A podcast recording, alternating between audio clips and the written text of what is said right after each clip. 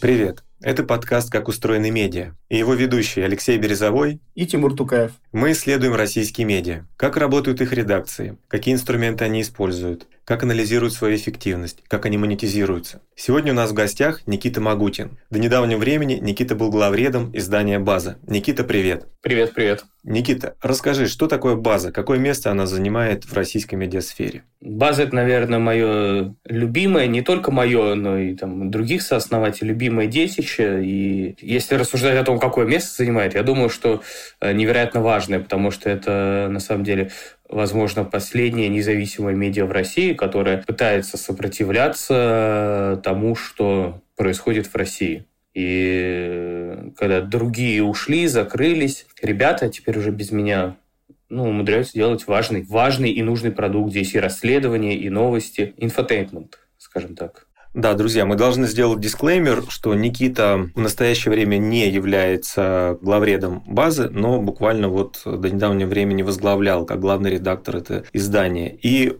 у Никиты есть определенные ограничения, обязательства перед изданием. Мы понимаем, разделяем эти ограничения. И, Никита, мы попросим тебя рассказывать в тех пределах, в которых это возможно, допустимо твоими обязательствами перед изданием. Да нет, я на самом деле хочу сказать, что э, нет каких-то запретов. Я увольнялся не из э, подразделения ФСБ какого-нибудь или Пентагона. У меня нет э, каких-то особых запретов. Есть просто классическое понимание того, что, будучи главредом, ты можешь рассказывать э, все, что ты хочешь, все, что ты посчитаешь нужным о своем издании. Когда ты уже не главред, а главред другой человек, другой человек уже должен решать, что он хочет рассказать о своем издании, а что не хочет рассказать. А ты можешь лишь, э, словно, размышлять на тему своего бывшего места работы. Вот скажем так. Да-да, нам интересна именно та база э, периода твоего главредства, и мы будем спрашивать все наши вопросы. Давай сразу обозначим временные рамки. Они касаются того периода, когда главредом был ты. А расскажи, пожалуйста, как ты попал в базу? Как все начиналось? В базу я попал просто, я ее создал вместе с еще тремя сооснователями, Раулем Смыром, Анатолием Сулеймановым и Сашей Потаповым.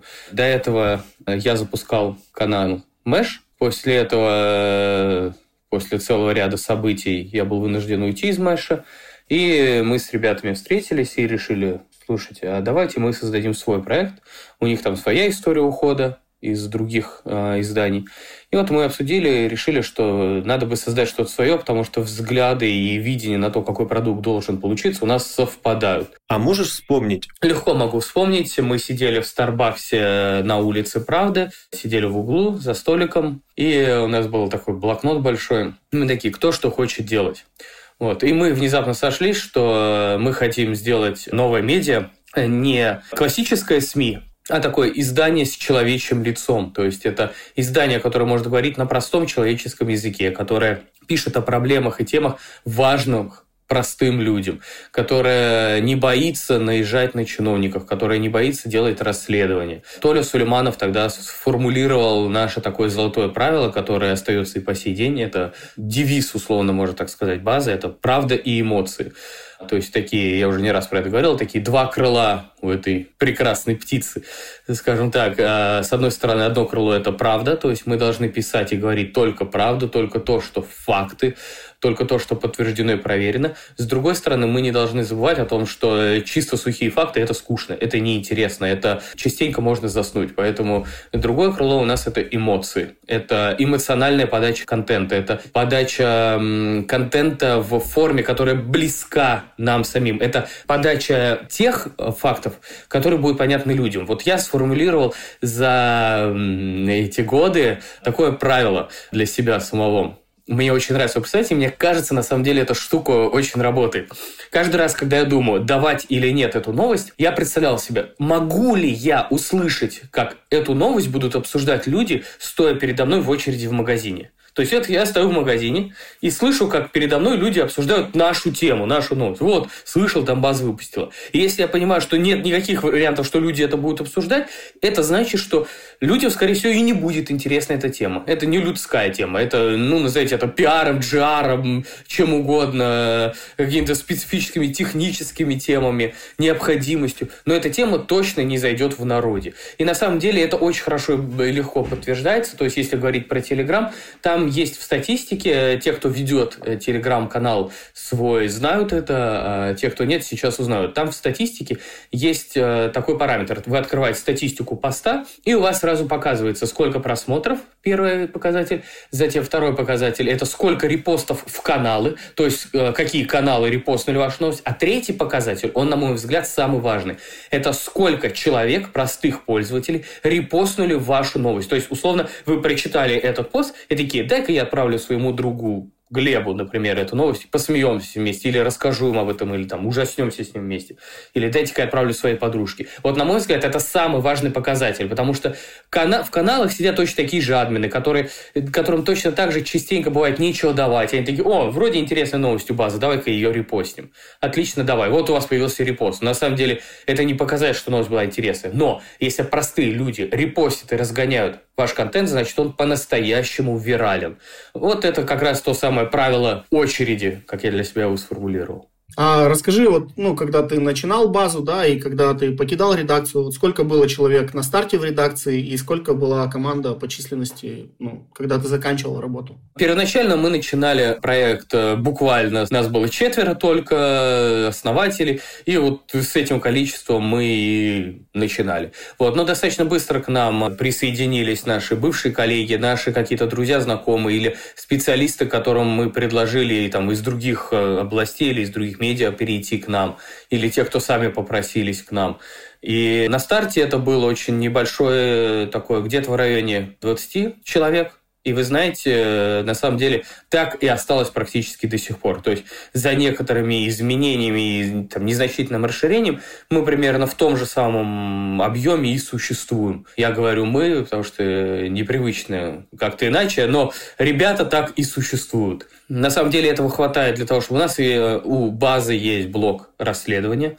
Это блок, который возглавляет Саша Потапов. Он человек с каким-то совершенно невероятным мозгом для меня. То есть человек структурирует и э, анализирует вообще любую информацию, которая к нему попадает. Он э, максимально хорошо понятно и правильно мыслит, умеет раскладывать все по полочкам. Он работает с авторами, работает с большими текстами. И все те большие крутые расследования, которые у нас выходили, это все в большей части э, его редакторство дела. То есть это собирали ребята, которые у нас там были, Игорь Зальбовин, Кирилл Руков, еще другие ребята. Вот. И, собственно, это он выпускал. У него еще, ему помогает Женя Пашковская очень хорошо помогает, тоже вычитывает, смотрит тексты. Но, собственно, вот они мегмозги. Затем у нас есть блок э, у ребят, есть блок UGC, то есть это пользовательского контента. Его ведет Рауль Смыр, то есть у него есть несколько сотрудников, которые собирают информацию сами где-то, по сути смотрят, списываются с авторами, пишут им. И а, плюс они собирают информацию, которую присылают нам в предложку, точно так же общаются с авторами, занимаются верификацией пользовательского контента. Ну, там целая отработанная схема. И затем самое большое подразделение у нас это служба информации, которую до недавнего времени возглавлял э, Глеб Трифонов. То подразделение, которое позволяет нам доставать эксклюзивы, узнавать важную, крутую информацию, проверять информацию. Ну, собственно, просто быть оперативными. Вот. А теперь Глеб Трифонов после моего ухода пошел на повышение. Он супер крутой и умный чувак. Ну и теперь он новый главред базы.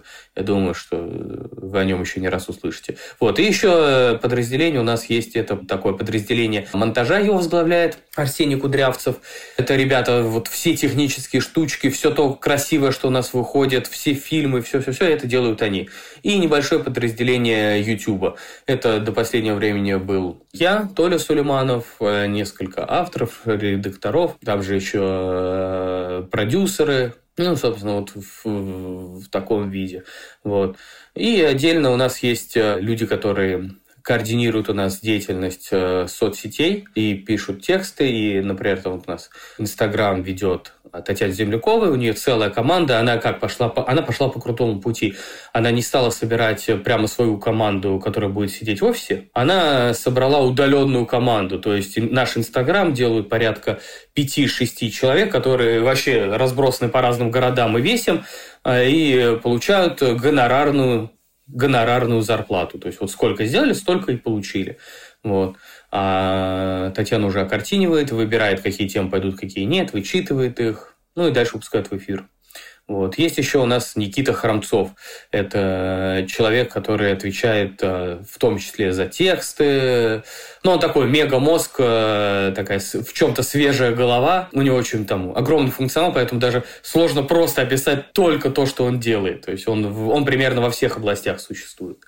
Вот, поэтому наш коллектив не особенно сильно изменился с самого начала, потому что мы с самого начала сделали ставку на то, что мы берем только уникальных людей. Мы э, делаем ставку на тех, кто особенный. И поэтому нам не, нам не нужно особенно на данный момент расширяться. Вот скажем так. А вот подскажи, вот, ну, если говорить про роль главного редактора, какие у него там, KPI, не знаю, какие-то показатели, которые он сам перед собой ставил, ставит, или которые перед ним команда ставила, ставит?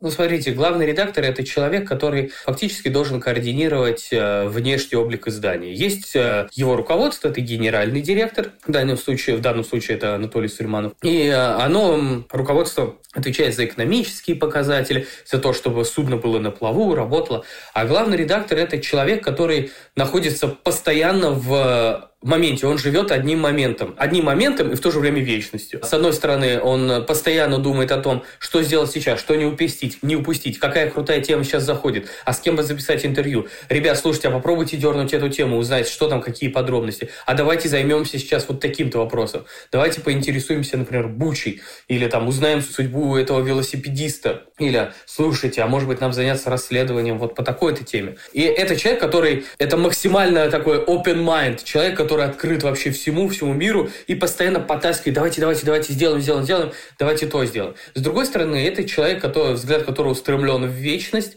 и э, он э, придумывает и решает, что будем делать течение этой недели, следующей недели.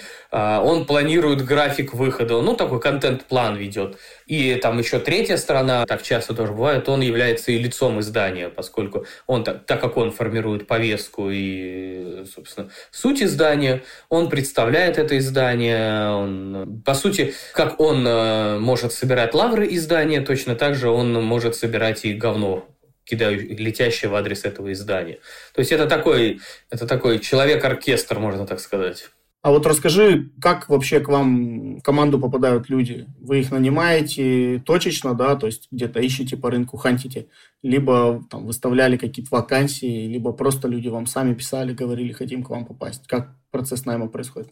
На моей памяти мы не схантили ни одного человека ни из одного издания. То есть у нас не было такого, чтобы мы целенаправленно кого-то похищали у кого-то или забирали. Мы, э, собственно, существовали в нашей парадигме, и люди к нам приходили, писали. То есть был один случай, когда один журналист к нам пришел взять э, у меня интервью, мы пообщались, и через некоторое время этот человек вышел к нам на работу. Так что осторожнее, Тимур, осторожнее. Вот. И до сих пор работает, и он супер-супер талантливый, очень крутой. Вообще, мы целенаправленно ни за кем не охотились, и люди просто писали нам, мы хотим у вас поработать. Мы умеем делать то-то, то-то и то-то. Они приходили, мы давали тестовое задание, если требовалось, если нет, мы давали первое рабочее уже задание какое-то. Собственно, и смотрели, как человек справляется, нет, что он может. А расскажи, вот, ну, ты уже частично затрагивал эту тему, вот какие типы и форматы контента в базе есть, для чего они работают? Для чего они у вас сделаны, для чего вы их делаете? Ну, смотрите, в первую очередь, в первую очередь у нас есть расследование. Это такой тяжелый, очень непростой труд, когда э, автор или группа авторов вместе с редактором садится и занимаются темой на протяжении там, месяца, например, или нескольких недель. Роют, лезут э, в какие-то э, программы, архивы, базы, делают запросы. Ну, то есть вся классическая э, расследовательская журналистика, ищут спикеров, общаются с ними, после чего делают текст. И текст там часто большой. Собственно, это, это одна наша страна, Это текст э, по итогам должен, должно получиться. Мы решили называть их детективы база. То есть не расследование базы, а детективы базы. То есть это должно по итогам получиться такое немного текст-аттракцион. То есть ты не просто узнаешь какую-то тему, ты читаешь увлекательное чтиво, то есть которое, в принципе, можно было там рассказом издать, если длинное, но длинных настолько у нас нет, но романом, повестью. И э, есть также не менее важное и суперзначительное – это новости. Новости – это то, что позволяет э, быстро набирать подписчиков, быстро привлекать к себе внимание. Это то, что работает в моменте. Условно, чтобы вы должны понимать э, тяжелую судьбу новостника, журналиста-новостника. Ты целый день работаешь, отрабатываешь тему, крутишь ее, публикуешь, после чего ровно в момент публикации она устаревает. Все, с того момента, как ты опубликовал эту новость, этой новости у тебя лично нету. Ты садишься и ищешь следующую тему. Поэтому журналисты-новостники – это, наверное, самое тяжелое и самое уважаемая мной профессия с точки зрения выносливости людей. То есть в новостной журналистике работают те, кто действительно любят свою профессию, те, кто действительно ее ценят. Я сейчас говорю не про новостников журналистов, которые лезут, не знаю, в трусики звездам, э, которые делают какую-то порнуху, целенаправленно пишут о каких-то людских э, страданиях, э, жести, я говорю не об этих людях, потому что они не журналисты, они просто звонари, они условно ищут по улице, смотрят, э, что отвратительного происходит, после этого берут, и так как отвратительное притягивает взгляд, показывают его, и все на них смотрят, и они популярны. Им так кажется, что они популярны. Вот. Я говорю сейчас об ответственных журналистах-новостниках, которые к счастью, как раз и присутствуют в базе. Это люди, которые понимают меру социальной ответственности, которые понимают, что новости должны иметь значение. Каждая новость должна существовать для чего-то, не просто так. То есть, если ты публикуешь новость, то ее публикуешь не только с точки зрения того, чтобы нагнать, получить трафика, но и потому, что ты чувствуешь, это важно знать. Собственно, эти форматы. Ну, и есть YouTube. YouTube – это наш видеоформат. Ну, собственно, с YouTube все понятно, зачем его делать, чтобы люди смотрели. Это собственные разработки команды YouTube и окартиненные расследования команды расследований Саши Потапова. А расскажи, вот, вот у вас есть какая-то наверняка сетка публикаций. Насколько вперед вы планируете их? И ставили ли перед медиа какие-то долгосрочные планы и цели? Смотрите, у нас э, есть конкретные показатели, у ребят есть конкретные KPI, касающиеся экономических показателей, касающиеся каких-то показателей в рейтингах, то есть там по цитируемости, почитаемости, просмотре и тому подобное. И э, есть конкретные показатели, применяемые каждому автору. То есть э, автор, э, во-первых, должен, то есть ему ставится задача написать текст, он должен текст сдать в течение какого-то времени. Этот текст... И ставятся конкретные показатели, что вот твой текст должен собрать не меньше 250 тысяч просмотров, предположим, или 300 тысяч просмотров. Это все понятно, это все на самом деле вручную понятно. Каждый раз текст зашел или нет, тема зашла или нет. И сам автор. У нас подобрались очень крутые авторы, это очень, на самом деле это очень прикольно. Ребята очень амбициозные, очень амбициозные, очень э, горящие, то есть они сами горят, чтобы у них тема зашла. Им не хочется просто отписаться от темы, им не хочется просто просто сделать, чтобы сделать. Им хочется, чтобы о них писали, им хочется, чтобы они получали премии редколлегии, а у нас несколько премий редколлегии. Это очень уважаемая премия в мире журналистики. И э, поэтому KPI перед авторами ставится, это некий условный KPI, за какое время надо сдать текст, и условно посмотри мне в глаза, ты сам доволен своей работой. И человек тебе честно ответит, нет, это я извините, пожалуйста, потратил время зря, и текст получился говно, и все все прекрасно понимают, текст не зашел.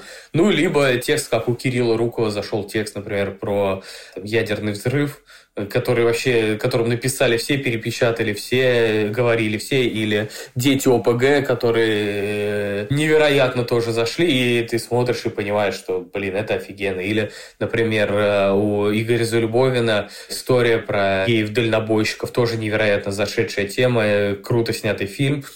И ты смотришь на нее, он смотрит на тебя, и вы прекрасно понимаете, что эта работа сделана хорошо. Это отличная работа. Это 5 баллов, чувак. То есть здесь, здесь условно ты даже не открываешь, ты смотришь, сколько там просмотров, но ты с ним разговариваешь не языком просмотров, не языком репостов. Ты с ним разговариваешь языком э, творчества.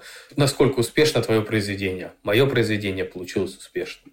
Слушай, прикольно. А давай вот чуть глубже про расследование. Вот можешь с точки зрения именно главного редактора рассказать ну, о том, а, какие этапы проходит расследование, сколько примерно по времени делается, какие инструменты используют авторы и редакция, какие стандарты верификации информации, вот это вот все.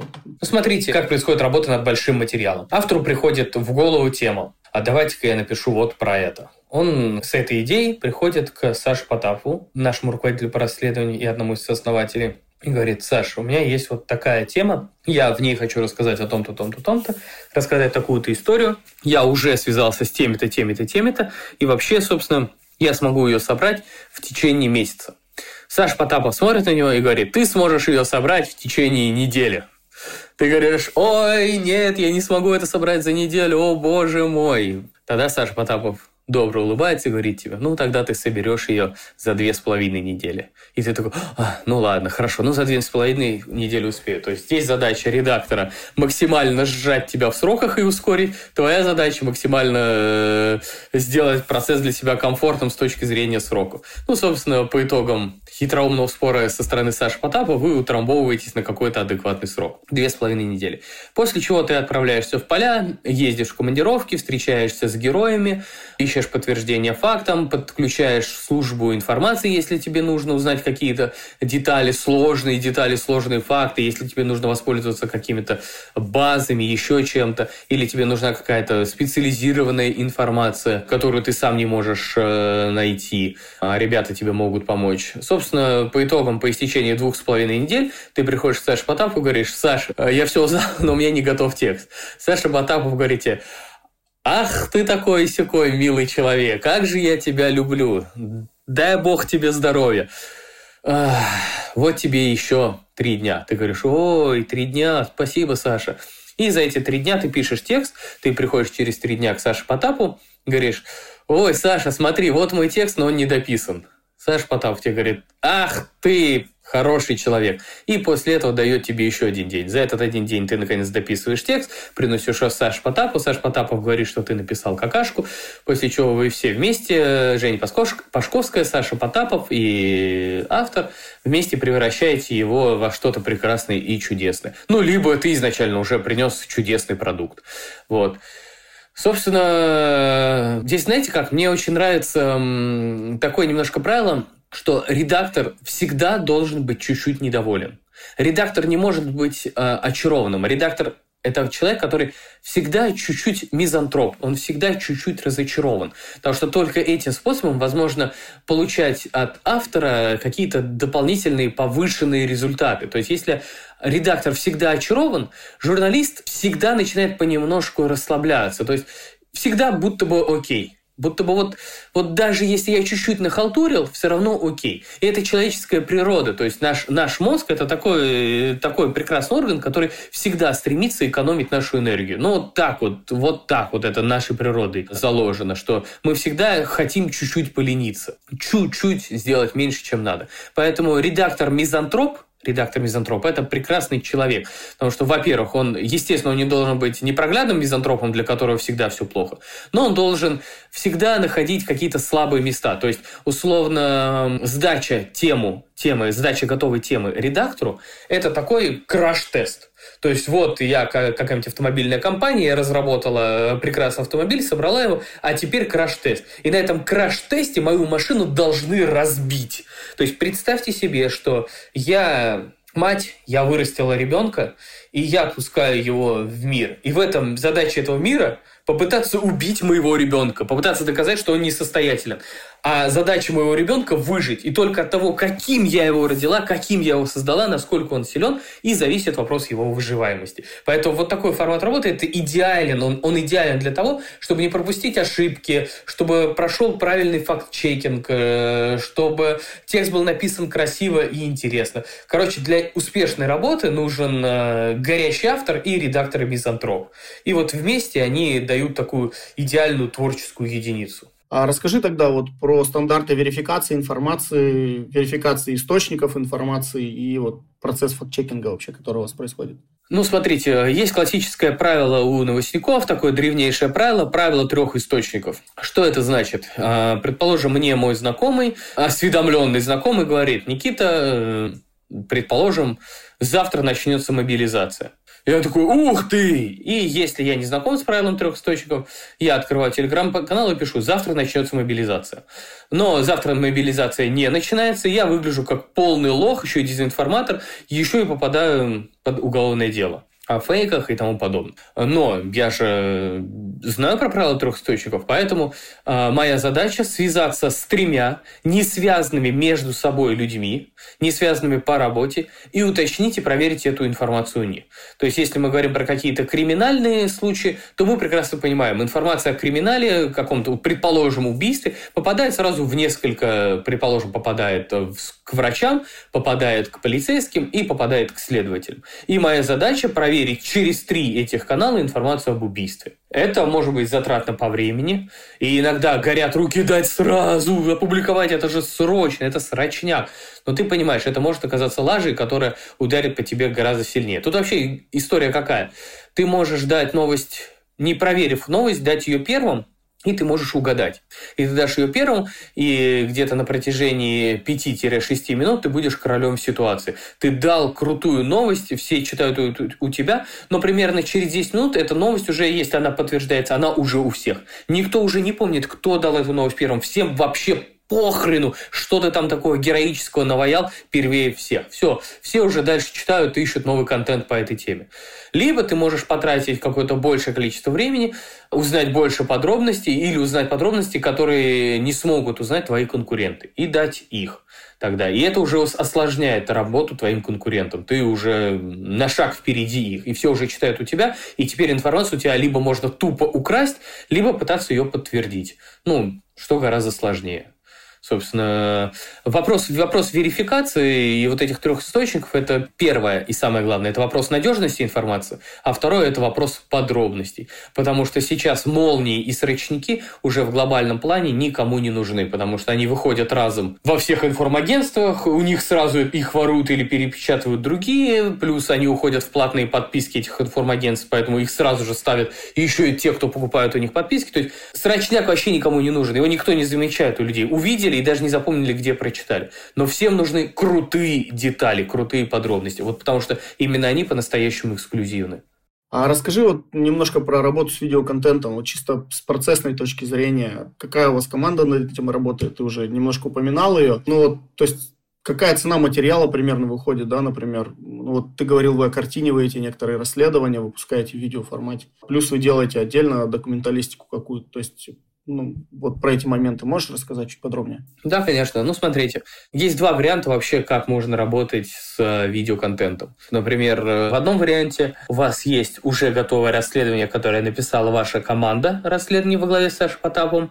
Уже выпустили, оно прикольное, крутое, зашло, и вы решаете, а давайте-ка я теперь его картину как следует. И сделаю по нему ролик или фильм. После этого вы собираете, берете автора, который делает расследование, говоришь, и просишь его, слушай, а помоги мне просто связаться со всеми твоими героями, я хочу их съездить записать, или, может в Москве встретиться с кем-то, записать его. Расскажи мне вообще все, или можешь даже со мной поехать и поучаствовать в этом фильме. Герой, автор решает, я, он участвует в этом фильме или нет, э, и вообще, насколько ему это интересно, но с героями он, с теми, кто согласен говорить, связывает тебя.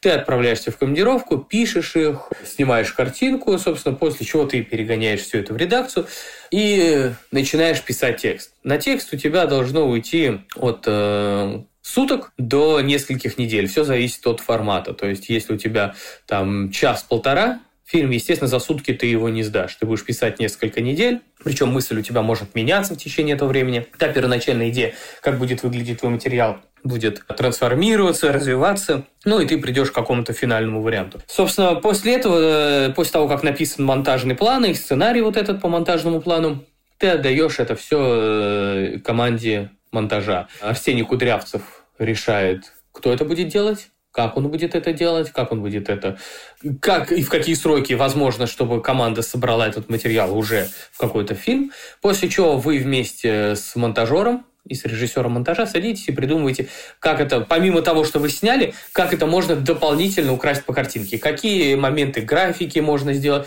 какие моменты просто картинок где-то налепить, где можно пустить текст, где какие-то забавные штучки придумать смешные. И в течение где-то последующие от, от нескольких дней до недели, до 10 дней, в зависимости тоже от объема материала, вы выпускаете готовое видео премастер. Ну, не готово, а почти готовое видео, предмастер. То есть вы отсматриваете его, ищете все ляпы ошибки, после чего выпускаете мастер. А мастер вы еще раз отсматриваете, вы еще раз находите еще какие-то ошибки, вы смотрите, что можно было бы еще сократить, и понимаете, все, мы готовы, вот это все финал. И вы выгоняете финальную версию, после чего заливаете ее на YouTube. Вот примерно так выглядит процесс. Давай поговорим про дистрибуцию. Каким бы прекрасным ни был материал, его никто не прочтет, если его не показать максимально большому количеству читателей. Скажи, пожалуйста, в целом, без деталей, как была устроена дистрибуция в базе? На самом деле, основное правило дистрибуции контента в базе – это э, его виральность. Я скажу так вот честно. Неинтересный контент, хоть за реклам его, вот просто за, обсыпь его рекламными деньгами хоть не знаю, облей его медом, его все равно никто не будет читать, его все равно ну, чуть-чуть увеличатся цифры, но оно все равно не разгонится материал, потому что читается и смотрится только интересный материал. Это показывает наш опыт, то есть какой-то интересный фильм, например, э, фильм Толи Сулейманова про Афганистан, разгоняется и летит сам, и ему ничего не надо, это абсолютно самостоятельное детище, которое живет и продолжает жить, несмотря на то, что вышел несколько месяцев назад, или там э, фильм про там, мое расследование исследование про события в Магнитогорске, или там Кущевка, или еще что-то подобное, они летят сами, тебе ничего не надо делать, ты просто ставишь ссылку у себя на, в соцсетях, и все это разлетается. И дальше уже сами, там, где есть какая-то алгоритмическая система раскрутки, она сама крутит твой контент, потому что к нему постоянно обращаются новые пользователи из новых групп. А там, где просто алгоритмическая лента, ой, не алгоритмическая, там, где просто хронологическая лента, например, как в Телеграме, там просто его люди сами по себе разгоняют. То есть на YouTube э, это видно по графикам. Ты можешь э, просто исходить слюной на свою тему, ты можешь быть уверен, что она выстрелит сейчас. Ты ее дал на всех своих площадках. Э, казалось бы, все, все, все, все основания для того, чтобы тема выстрелила. А она и продолжает идти графиком так, ровненько немножко вверх поднялась, и потом ровная такая полоса, как, как кардиограмма у мертвеца. И вот она так идет, и никогда ничего с этим не изменится. Вот. Бывают, правда, случаи, когда тема может зайти внезапно из-за повестки. То есть у нас были ролики, которые, я сейчас просто не вспомню название, я просто помню очень хорошо э, несколько таких случаев, когда мы выпустили ролик, он сначала особенно не зашел, затем что-то произошло в повестке в России, и люди стали искать через YouTube какие-то видео на эту тему, стали натыкаться на наши, и это и выглядит так. То есть небольшой взлет при выпуске ролика, затем вот эта мертвая кардиограмма, и вдруг раз резкий выстрел вверх, и это видео уже крутится. Но это, это опять же таки, это не заслуга автора, это не заслуга автора, это везде, это так называемая журналистская удача. Тебя посмотрели, потому что изменилась повестка. Контекст поменялся, да. Да. Слушай, ну я хотел спросить про Телеграм, про, собственно, ленту с э, хронологическим алгоритмом, и, точнее, про хронологическую ленту, и э, вот эта цифра в 690 тысяч подписчиков, она, конечно, потрясающая. Можешь рассказать, как вы ее достигли? Слушай, ну, на самом деле это не какая-то я спрошу проще. Вы покупали рекламу для раскрутки Телеграм? Я расскажу так. Мы начали свой канал с того, что опубликовали расследование по Магнитогорску. По взрыву в Магнитогорске мы убедительно доказали, что это был теракт, разложили по фактам все. Было очень тяжелое, но очень яркое, как мне кажется, расследование. и опубликовали его. И мы за один день набрали, за пару дней набрали 9 тысяч подписчиков в абсолютно нулевом канале. То есть э, это был первый наш пост. Собственно, 9 тысяч подписчиков набрали мы. После этого мы продолжили э, работать в обычном режиме, стали давать какие-то новости, темы, еще какие-то другие расследования.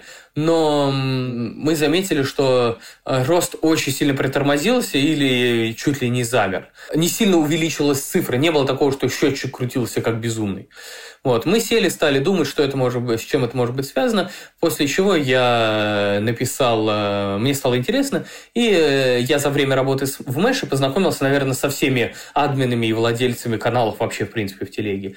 И я э, им стал писать, слушайте, а вот вы подписаны на базу, а как вам кажется, что с ней не так, а что так, что нравится, что не нравится, такой, типа, обзор, ревью такой для себя составить. И тут неожиданно натолкнулся на то, что большинство этих админов мне стали, владельцы стали писать, о, вы что-то новое запустили? Базы? Не, не слышал, не видел, не подписан. Сейчас посмотрю. И тут до меня дошло, в чем колоссальный косяк. В нашей телеге после запуска вот этого расследования собрались обычные люди, просто подписчики. Но в ней не собрались админы каналов, на нее не подписались владельцы каналов. А это значит что? Это значит, что наш материал не будет расходиться вирально, потому что репостят-то э, вот в новую аудиторию, репостят в основном именно админы каналов, я понял, что мы отрезаны. То есть мы даем сейчас материал только на нашу аудиторию, которую, условно, люди друг другу отправляют какие-то, но это все равно не дает вот этого взрывного роста, как если это расходится по каналу. Вот. После чего э, мы договорились с каким-то количеством вот этих наших старых знакомых, дали у них рекламные посты. Там совсем, совсем небольшая сумма рекламы была, просто какая-то копеечная. И постов было, по-моему, 5-6, может быть, постов каких-то рекламных. Нас увидели админы и владельцы каналов, после чего ситуация полностью изменилась. Теперь э, наш контент стал расходиться, его стали вирусить, его стали разгонять, и нам все стало нормально. Больше мы в рекламу вообще никогда не вкладывались, это просто было не нужно, потому что аудитория сама по себе росла. Там цикличность есть, то есть когда нет событий, ты приостанавливаешься, не растешь, может даже немножко подупасть на какое-то время, если людям не особенно интересно или они устали от какого-то контента. Вот. Как только случается какое-то событие, ты резко выстреливаешь вверх. Как только у тебя происходит крутой материал, ты резко выстреливаешь вверх. То есть, например, у нас был материал про э, Ж, это жопа Игорь Иванович, про загородный дом Игоря Ивановича Сечина построенный в форме буквы «Ж». И он один нам принес какое-то огромное совершенно количество подписчиков новых. Он разлетелся просто как пушка. Его и причитали, и посмотрели офигенное количество людей. Плюс э, мы еще под него придумали такую штуку, которая помогла нам разогнать наше приложение немножечко. Мы придумали э, в дополненной реальности фигурку Сечина, тверкующего что ты можешь прям запустить у себя через наше приложение, у тебя в гостиной будет тверкать Сечин. И мы, типа, через нашу телегу э, разогнали, что, типа, ребят, снимайте в, не, в необычных местах, как тверкает Игорь Иванович Сечин. Игорь Иванович Сечин потверкал и в очереди в пятерочку, и на Бали, и со, стар... со старушками возле лавочки он потверкал. То есть он такой прожил очень яркий и насыщенный несколько дней, очень хорошо завирусился, пошел. И это принесло нам очень много подписчиков в приложении и очень хороший прирост э, в телеге. Слушай, а с другими каналами вы делали какие-то вот еще такие штуки, рассчитанные специально на рост аудитории в этом канале? Мы ни разу не делали, э, если вы говорите про коллабы какие-то, если вы говорите про кросс-промо, если вы говорите про списки, ну вот эти списки или как они их забыл уже даже, как они называются. Подборки. Подборки, во-во-во, господи, слово откуда вообще из древности. Они продолжают их составлять, продолжают называть. Последний раз был такое, пишет админ, говорит, слушайте, мы собираем подборку из топовых каналов, там сейчас есть такие, а там какие-то каналы открою, ну там просто вообще дно, и я понимаю, что понятно, зачем они написали. Говорит, вот хотим вас пригласить, стоимость всего там типа 50 тысяч рублей участия в подборке, в зависимости от того места, на котором вы хотите участвовать в ней.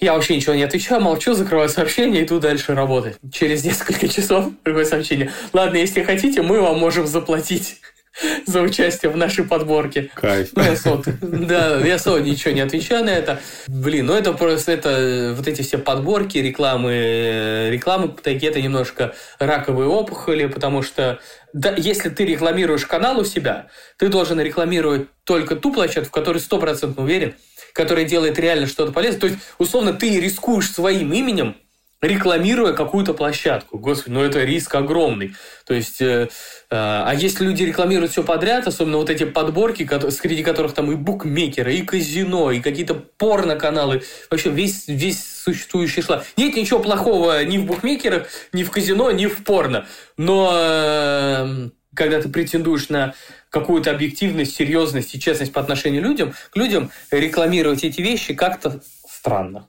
вот, на мой взгляд. Абсолютно согласен. А скажи, пожалуйста, вы формулировали для себя, кто ваша целевая аудитория? Наша целевая аудитория – это люди э, от 18 до, ну, в идеале, конечно, 24-35, но на самом деле у нас э, ядро такое есть, 24-35, а так мы от 18 до, условно, 45, и примерно мы такую аудиторию, примерно с размытыми мы такую аудиторию собрали. Почему именно такое? Мы ориентировались на младший студенческий возраст, вообще на студенческий возраст, то есть, условно, школа. Э, во время ш... в школе люди не особенно прям вот чтобы горело интересуются новостями. То есть, что-то заметил, что-то увидел, что-то тебе попало, прочитал, прикольно, клево. Ну, или что-то рассказал друзьям. Но нет такой цели узнавать новости. Более-менее вовлеченным в общественную повестку ты становишься уже в ВУЗе, когда уже попадаешь в какую-то такую интеллектуальную, в зависимости от вуза, среду, и э, тебе уже хочется быть в курсе, тебе уже хочется что-то знать, что-то рассказывать, ты уже ходишь на какие-то акции, мероприятия, ну, это студенчество. Вот, поэтому мы целенаправленно целились в этот студенческий возраст, мы в него попали, нас читают молодые люди. Нас очень много... Ну, наше основное ядро – это 24-35. Это как раз э, пост-вуз, это уже работа, карьера, это уже люди, которые из себя уже что-то представляют. Здесь понятно, почему. То есть мы, с одной стороны, не какой-нибудь МДК или топор, мы там не пишем э, тексты, начинающиеся со слова «жесть» смотреть до конца, Э, то есть мы взвешенные, мы уже э, такие стараемся давать информацию адекватно и объективно. С другой стороны, мы даем яркий, интересный контент, мы даем яркие, интересные новости, и э, это как раз и цепляет вот это когда, условно, если ты взрослый человек, тебя скорее оттолкнет надпись «Жесть смотреть до конца». Ты скорее подумаешь, э, не надо. Ну, сегодня я жесть смотреть до конца не хочу. Сегодня я вот в лучшем случае только начну, до конца точно не буду. А если ты видишь что-то объективную подачу, тебе еще предупреждают осторожно, это видео там не для слабонервных, это видео 18+, подумайте дважды, прежде чем смотреть.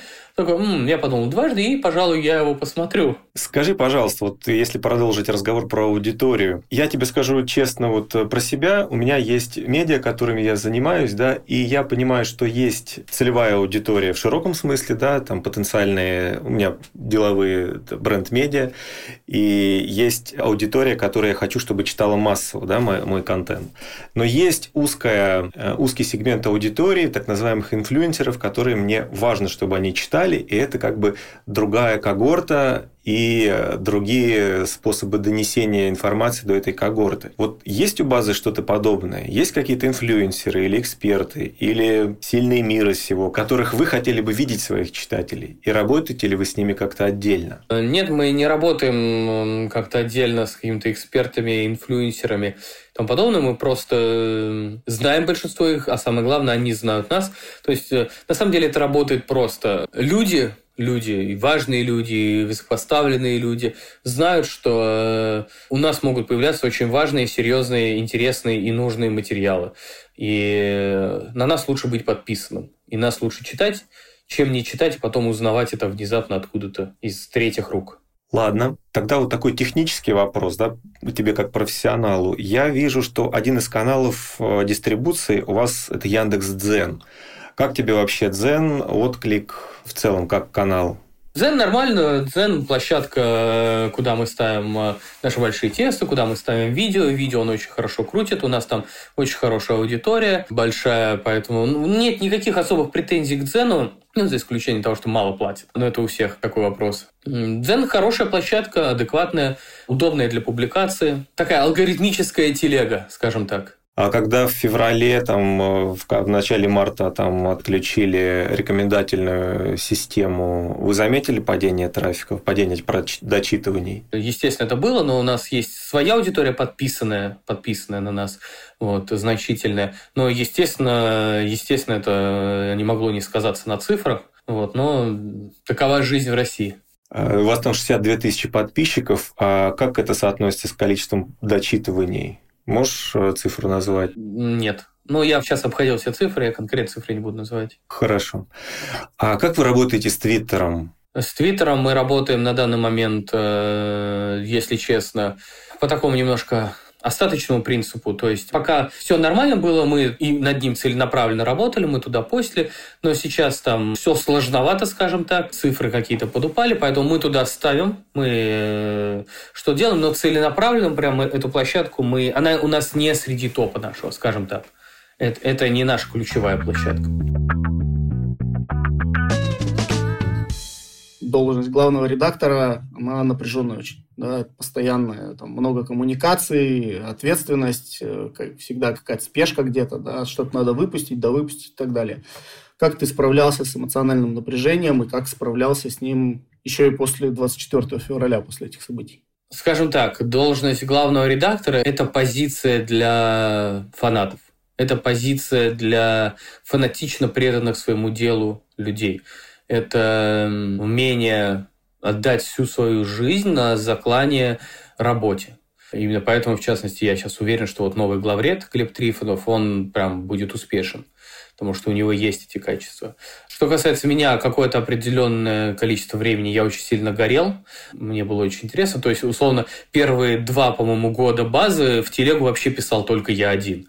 То есть, все посты, которые выходили в телеге, ставил я. Это утро, день, ночь, э, и в 3 часа ночи, и в 2, и в 6 утра в любое время, неважно, пятница, суббота, воскресенье. Ну вот. Скажем так, позиция главреда – это первая позиция, наверное, на выгорание. То есть ты проживаешь, знаете, как можно прожить жизнь спокойно и бестревожно и долго, а можно прожить свою жизнь ярко, буйно, со взрывами, с невероятными эмоциями, но кратко. Скажем так, к какому-то определенному времени тебе начинают быть нужны какие-то новые вызовы в любом случае. То есть, э, если ты человек деятельный, если у тебя большие какие-то амбиции, если ты постоянно горишь сделать что-то новое, запускать что-то новое, быть главредом тебе может быть в определенных моментах сложновато.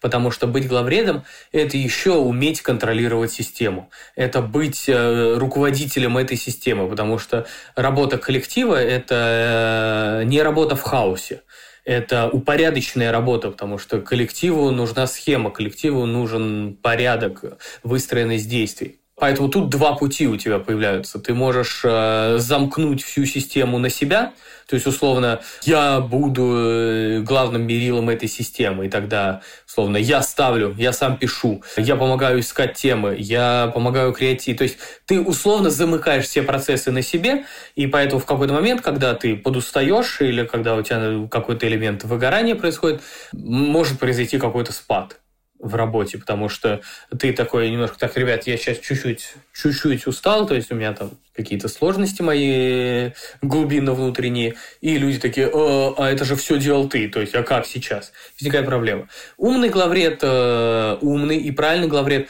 умеет э, делегировать полномочия, умеет правильно расставлять позиции, и при правильной расстановке, если главред вдруг умирает, то какое-то время медиа спокойно может существовать без него. То есть, естественно, оно начинает существовать без лица, скажем так, но и при этом процессы не умирают. Поэтому я могу сказать вот так вот точно, что главред – это про систему, это про делегирование и про мудрость. Вот знаете, я в какой-то момент э, пришел к очень четкому пониманию. Есть же начальники, которые очень любят орать на подчиненных. Вот прям вот орать. Неважно что, как, чего. Он постоянно орет, он постоянно в бешенстве, все плохо. Ну, то есть такой классический, типа «Паркер!»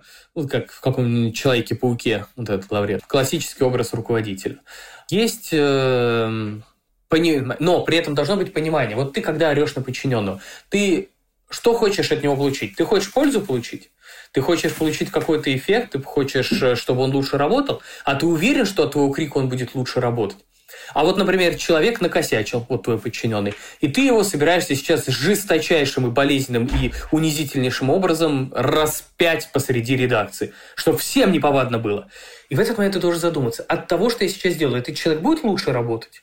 Вот от того, что если есть ли эффективность у моего действия. И поэтому главред главред – это про эффективность в общении с людьми.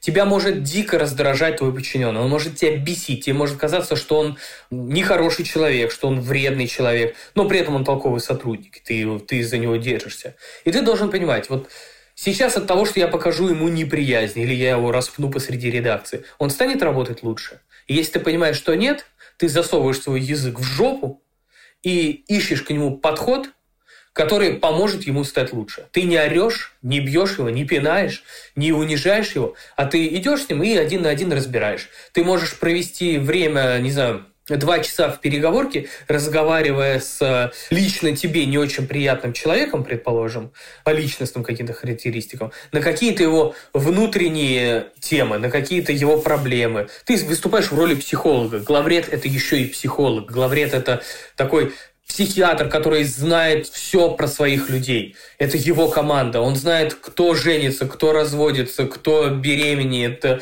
кто меняет ориентацию, кто, я не знаю, чем увлекается, какие хобби у кого есть. У кого это хобби успешное, оно начинает превращаться в какое-то нечто большее и ты можешь давать ему какие-то советы. У кого умер дедушка, и ты с ним можешь провести час, разговаривая о смерти дедушки и рассказывая о себе какие-то подробности. И в какой-то момент ты понимаешь, что главред – это человек, у которого есть очень большая семья не родных ему по крови людей. Главред – это такой старший в этой семье, он э, любит и уважает личности каждого. Главред – это человек, окруженный совершенно разными, разными абсолютно людьми, и он должен каждому найти уникальный индивидуальный подход. Главред – это не про то, что я страшный, и я буду орать на всех матом.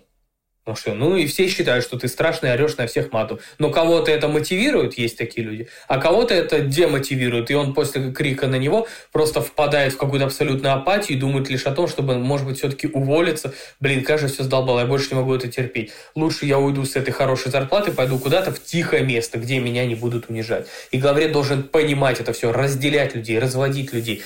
у главреда очень большая и очень сложная семья, потому что у людей есть взаимодействие между собой в таких изданиях, как наши, они проводят ВКонтакте большую часть времени. То есть они проводят большую часть времени не со своими семьями, а друг с другом, со своим главным редактором. Он должен понимать, что это такой тонкий химический механизм, и туда нужно где-то добавлять катализатор, где-то уменьшать кислотность, где-то повышать кислотность. Главред – это человек, у которого есть чемодан с инструментами.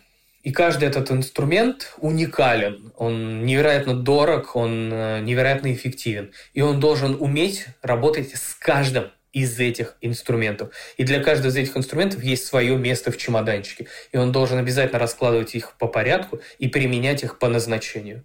Слушай, прям сильно это как, э, как это, монолог Городничего, да, в конце ревизора такой бф, итог подвел. А, но у нас еще не все, да, мы узнали из твоего монолога, что у вас хорошие редакции, ой, хорошие зарплаты в редакции, похоже. Вот. А еще вот по эмоциональному напряжению, да, вот такой момент интересен. У вас выходят расследования, там, упоминали Сечина, да, какие-то крупные там компании, да, Enterprise. Как вы с ними какие-то в отношения какие-то приходилось вступать после того, как выходили расследования? Пытались ли они там давить на вас, э, может быть, просить вас убрать что-то? И вот, вот здесь были ли какие-то переживания вот в связи с этим? У нас есть правило, мы никогда ничего не удаляем по просьбе, по убедительной просьбе. И поэтому это знают все на рынке. И поэтому как-то с просьбой о том, чтобы удалить материал, к нам крупные игроки не выходили. Бывало, что выходили на нас, на кривой козе подъезжали какие-нибудь пиар-агентства э, стрёмные и говорили, ой, знаете, у нас заказчик, он готов хорошо заплатить, если вы удалите этот материал. Мы отвечали, что, к сожалению, вашего заказчика этот материал не может быть удален, неважно, сколько он готов заплатить. Были те, кто э, угрожали, были те, кто э, напрямую с нами начинали взаимодействовать в очень нехорошей форме. Например, это информация, которую мы публичили, которую мы рассказывали. Это история про как раз еще раз э, дом Сечина. Игорь Иванович Сечин крайне мстительный человек, крайне злопамятный. И мы на долгое время оказались под слежкой, под прослушкой. Наши все телефоны взламывались, читались, телефоны наших сотрудников взламывались. И это как раз неприятные элементы нашей работы, когда ты понимаешь, что твоя работа становится напрямую связана с твоей, в том числе, личной жизнью. То есть, условно, ты понимаешь, э, ты простой чувак, ты можешь там, не знаю, писаться с девочками или с мальчиками о чем-то в свое личное время.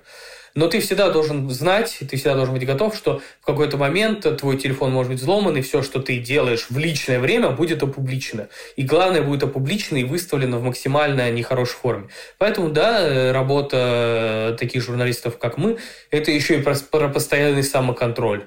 Это про постоянное понимание, что за тобой может следить не только товарищ майор, который, несомненно, за нами следит, но и товарищ хакер, который может быть нанят какими-то людьми.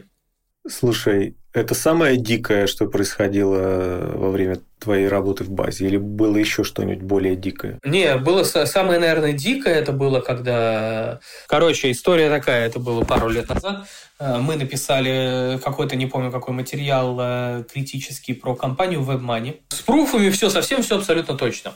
Через некоторое время я узнаю, что ко мне домой приходили какие-то люди, я узнаю от сотрудников охраны этого дома, что меня искали какие-то там бритоголовые люди, типа в стиле братков. Мне перекидывают видео, там охрана сняла этих людей на видео, мне перекидывают видео, что они там заходят во двор, ищут меня. И главное, они представляются, э, по-моему, по-моему, они представлялись, типа намекали, что они полиция и ищут меня. Ну, окей. Они приходят ко мне домой, пытаются меня найти, чтобы поговорить, провести типа какую-то профилактическую беседу, как я понимаю. Собственно, мне удается с ними связаться, и они напрямую рассказывают мне, что они из WebMoney, что им не нравится эта публикация, что вообще неплохо было бы ее удалить и вообще быть посмотрительнее в дальнейшем. Я рассказываю об этом, я публикую эту историю у себя в канале, рассказываю об этом, после чего э, WebMoney публикуют. Они, WebMoney это вообще удивительная компания. Мне сразу скажу, что это такая компания откуда-то выходцев, откуда-то из 90-х, которые продолжают жить в, в этих 90-х. Они публикуют пресс-релиз официальный, в котором, ну, нормальный бы человек что написал? Будет проведена работа с нашими сотрудниками. Это некорректное действие, так нельзя. Или, например, нет, это были не наши, это все фейк, мы разберемся вообще, кто это был. Они убирают третий путь, самый безумный. Они заявляют, что это действительно были они, и был выезд на дом, был совершен выезд на дом к журналисту для проведения профилактической беседы. Вы представляете себе? То есть во-первых, как, блядь, компания WebMoney получила мой адрес? Какого хуя сотрудники службы безопасности компании WebMoney приезжали на дом к журналисту? Что, блядь, за профилактическая беседа? И WebMoney еще прямо об этом говорит, напрямую об этом заявляет. Потрясающе, да. Да, и это говорит вообще конкретно о мозгах людей, которым которые этим пользуются, поэтому я еще раз всех прошу, всех, кто пользуется компанией WebMoney, что это стрёмные ребята, и если они способны на такое в отношении условно меня, на что они способны, если у них хранятся ваши деньги. Сразу подчеркну, что вероятнее всего они уже не считают, что это ваши деньги, они вероятнее всего воспринимают это как их деньги, которые ну, типа их деньги. Поэтому вы относитесь осмотрительнее к этой компании, к своим действиям в отношении них. Скажи, пожалуйста, тебе было страшно? Нет, Страшно мне не было. Страшно мне было лишь один раз, честно скажу. Вот прям страшно. А, я сейчас вспомнил еще один дикий случай. Ну, я о нем так рассказывал, но сейчас я расскажу. Давай, давай. Сейчас, э, два. Страшно мне было лишь один раз. Мне звонит Толя Сулейманов, наш генеральный директор, и один из основателей говорит, Никит, мне приснился сон. Я говорю, какой сон? Он говорит, мне приснилось, что мне звонят и говорят, что тебя застрелили. Я приезжаю, а ты лежишь там возле подъезда дома, и тебя убили. И тебя убили и мы все знаем, что тебя убили из-за какого-то нашего материала, и там расследование какое-то ведется. Но вот я смотрю на тебя, и это дико реально, что тебя убили. И почему-то в этот момент меня, мне стало очень страшно. Слушай, даже мне стало страшно сейчас. Это прям интересно. Да, да, да. И э, это когда стало страшно.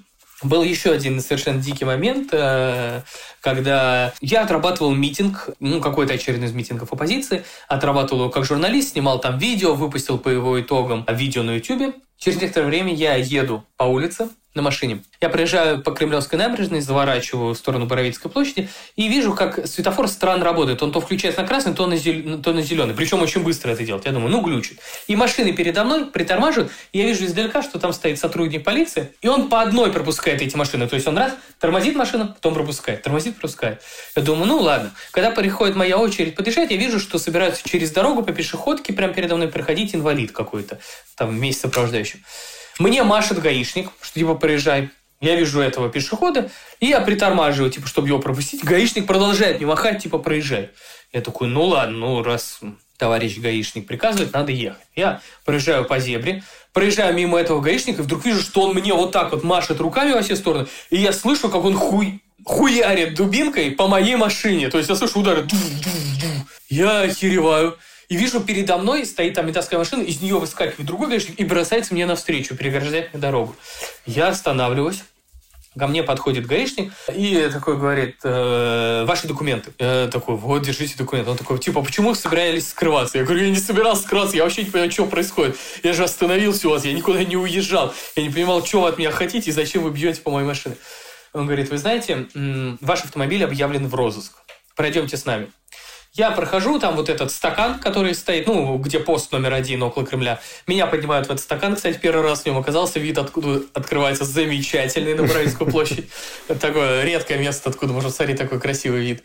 Поднимаюсь в этот стакан, и мне говорят, знаете, а, я спрашиваю, что случилось, чуваки, скажите. И они так как-то мнут, странно говорят, если честно, мы до конца сами не знаем. Вот вы вспоминаете, что случилось, что вы натворили. Я говорю, я ничего не натворил. Он такой, может, машина в угоне у вас? Я говорю, нет. Он говорит, может, где-то что-то, кого-то сбили и скрываете? Я говорю, нет. ДТП какой-нибудь устроили? Я говорю, нет, я ничего не устраивал, все нормально у меня. Они такие говорят, ну вы вспоминайте, вспоминайте. Я говорю, я говорю скажите, пожалуйста, что случилось? Почему машина-то в розыск хотя? Он говорит, что-то у вас произошло в аэропорту Домодедово. То есть вы там либо что-то сбили, либо кого-то сбили, либо скрываетесь от кого-то. Я говорю, типа, слушайте, ребят, я в аэропорту Домодедово был давно. То есть, ну, нет, вряд ли что-то такое. Они говорят, ну ладно, с кем-то пишутся, с кем-то общаются, забивают меня в базу, все это. Потом говорят, мы вас сейчас доставим в ОВД Китай-город.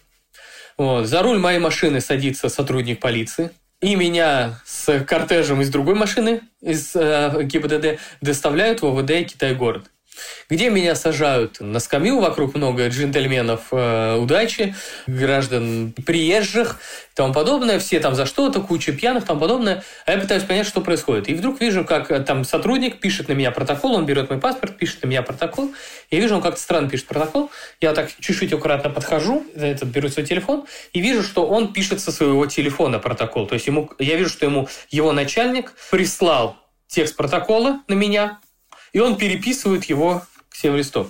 И там в этом протоколе, я сейчас детально не вспомню, но тоже ничего ясного нету, что э, то ли типа для профилактического мероприятия, то ли еще для чего-то. Я сижу, жду, жду. Вдруг э, ко мне спускаются сверху и говорят, пройдемте в кабинет. Там опер сидит, который э, говорит, слушайте, вам надо завтра, мы вас отпускаем. А, мы в этот момент уже дали в базу эту новость обо мне, мы дали в мой телеграм-канал, и это сильно расходится, это вылетает в топ Яндекса.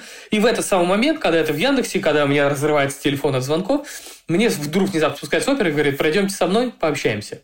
Я прохожу, я спрашиваю, что случилось. Он говорит, я не знаю, что случилось, но завтра вы должны прийти туда-то, туда-то для опроса. И вообще вот э, явка, э, ой, типа, это, дайте мне просто обязательства явки. Я говорю, ну окей, да вам. На что он мне просто берет листок А4 пустой и говорит, вот, напишите здесь обязательства явки. А это вообще не так должно выглядеть, это не имеет никакой юридической силы, то есть это какое-то говно на палочке, а не обязательства явки. То есть так просто не делается. Я просто чисто на листке А4 пишу, что я обязуюсь явиться в такой-то кабинет такого-то числа. Все, меня сразу же отпускают. А, мне очень запомнился один из моих подписчиков, по-моему, его зовут Михаил, и он меня невероятно просто спас. У меня садился телефон, и он, представляете, он пришел ко мне в отдел и передал мне зарядник, ну, аккумулятор для телефона, и я смог его зарядить. Ну, и он дождался, когда меня отпустит, и я ему его передал. Прям невероятно благодарен, до сих пор это вспоминаю, это очень-очень круто. Вот. Спасибо, Михаил. Да, ну, сейчас я расскажу дальше. Вот, и на следующий день я прихожу на опрос, и там сидит э, женщина, э, огненно-рыжая, кажется, и сообщает мне, что я, оказывается, в розыске, потому что м, меня надо судить за участие в несанкционированной акции. Я такой, что участие, я там работал. Они говорят, вот смотрите, вас сняли камеры видеонаблюдения. Они включают эти камеры видеонаблюдения, а на них вижу, как я, как я в жилете иду с камерой и снимаю. Они говорят, вот вы участвовали. Я говорю, я в жилете с камерой снимаю. Вот ролик на YouTube. Они говорят, нет, нет, участвовали. В общем, в итоге меня за это судили, приговорили к штрафу в 180 тысяч. Ну, вот самый дорогой, наверное, сюжет моей жизни. А как вы собирали деньги на штраф? Я платил их из своих просто и все. Потрясающе. То есть, ладно, не будем комментировать. Скажи, пожалуйста, ты формулировал для себя свою жизненную миссию? Для чего ты живешь? У меня есть мое внутреннее правило, по которому я, по которому я выбираю какие-то вещи, принимаю какие-то решения. Это правило частенько меня заводит в эм, какие-то опасные истории. Это правило частенько меня заводит в какие-то авантюры, но при этом это же правило позволяет мне э, Фу, не хочу сглазить, добиваться успеха в каких-то делах. Это правило позволяет мне жить интересно и любить свою жизнь, и понимать, что она действительно насыщенная. У меня есть такое внутренний, внутреннее правило, я повторяю себе, чтобы было весело. Вот просто что, что было весело. Весело в этом плане здесь значит не только смешно, это не только про смешно, это чтобы было интересно, азартно, горячо, чтобы внутри что-то стучало, чтобы ты любил то, чем занимаешься, ты не просто любил, ты бы это обожал, ты был бы готов ночевать на работе, и главное, это не была бы работа, это было бы, это было бы, была бы часть тебя. Я невероятно увлекающийся человек, если меня что-то зажигает, я посвящаю всего себя этому. И вот именно поэтому я говорю, чтобы было весело. Очень хочется, чтобы было весело. Хорошо. Я знаю, что ты учился в МГУ на журфаке. И дай, пожалуйста, совет студентам современных журфаков.